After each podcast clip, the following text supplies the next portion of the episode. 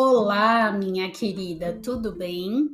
Seja bem-vinda ao Seja Você a Mulher da Sua Vida. Eu sou a Cintia Mion, psicóloga, mentora e idealizadora do projeto Seja Você a Mulher da Sua Vida.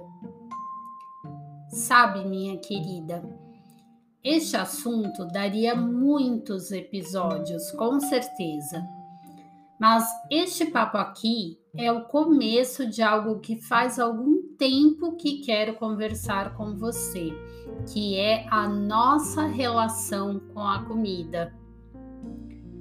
Bem, se você não passa por isso constantemente, você já deve ter vivido isso pelo menos alguma vez. Aquela mistura de emoção e comida. Quantas vezes você se sentiu triste e comeu para aliviar? Ou mesmo passou por um momento de muita ansiedade por causa de algo que estava para acontecer e se jogou na comida para tentar se acalmar. Ou até depois de um dia super cansativo em que você trabalhou bastante e pensou: ah, hoje eu mereço, e comeu ou bebeu para se premiar. Tem aqueles dias também em que você sentiu uma alegria muito grande por uma conquista, por exemplo, e comemorou com comida e bebida além da conta.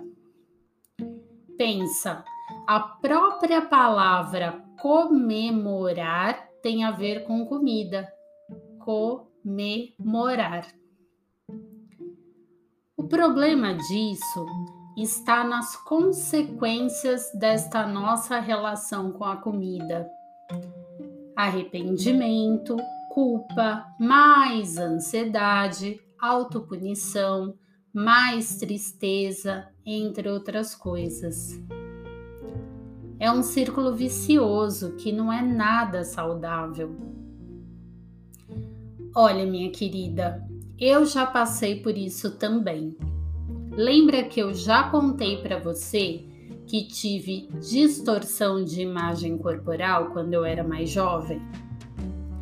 Pois é, eu tive muitos problemas com a comida e com a minha relação comigo mesma.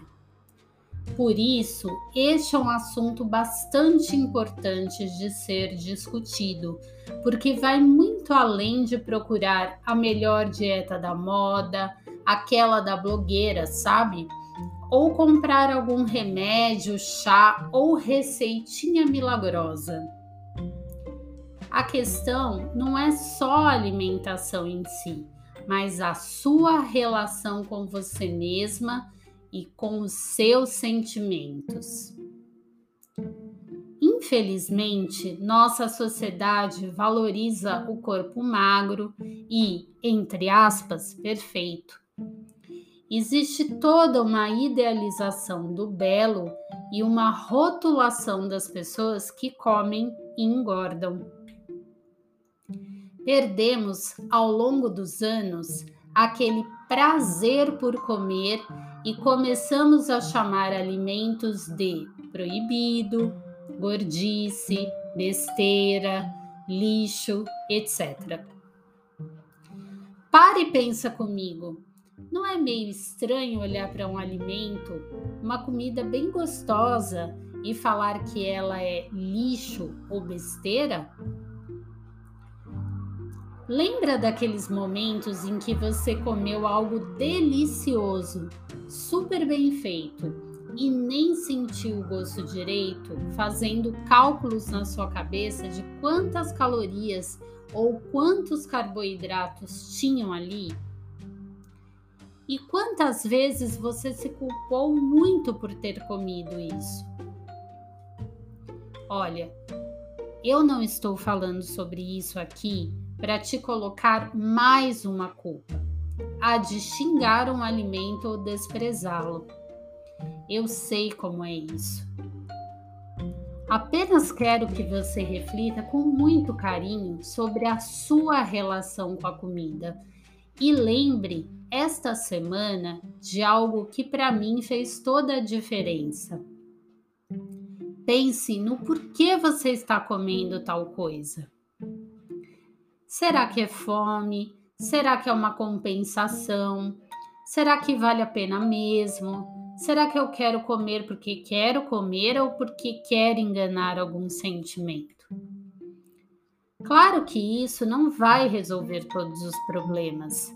Precisamos nos conhecer e olhar para cada uma de nós com uma lupa individual. Procurar ajuda psicológica faz toda a diferença.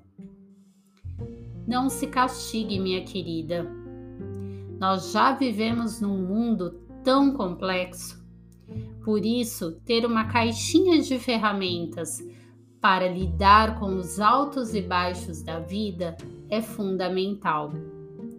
E um processo de autoconhecimento vai te ajudar muito nisso. Eu espero do fundo do meu coração que você tenha gostado deste episódio, que foi escrito com muito carinho, pode acreditar. Principalmente porque eu já passei por essas questões e já ajudei também outras mulheres a entenderem melhor seus sentimentos. Prometo falar mais sobre esse assunto em outros episódios, tá?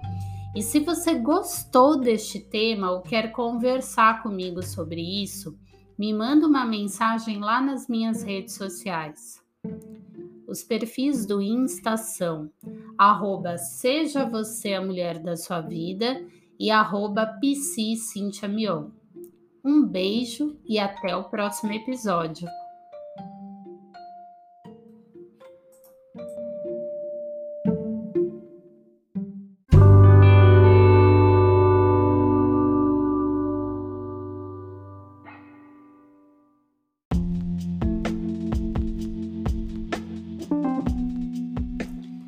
Minha querida, eu voltei aqui para falar de algo que eu já comentei uma vez, que é o fato de eu gravar este podcast da minha casa.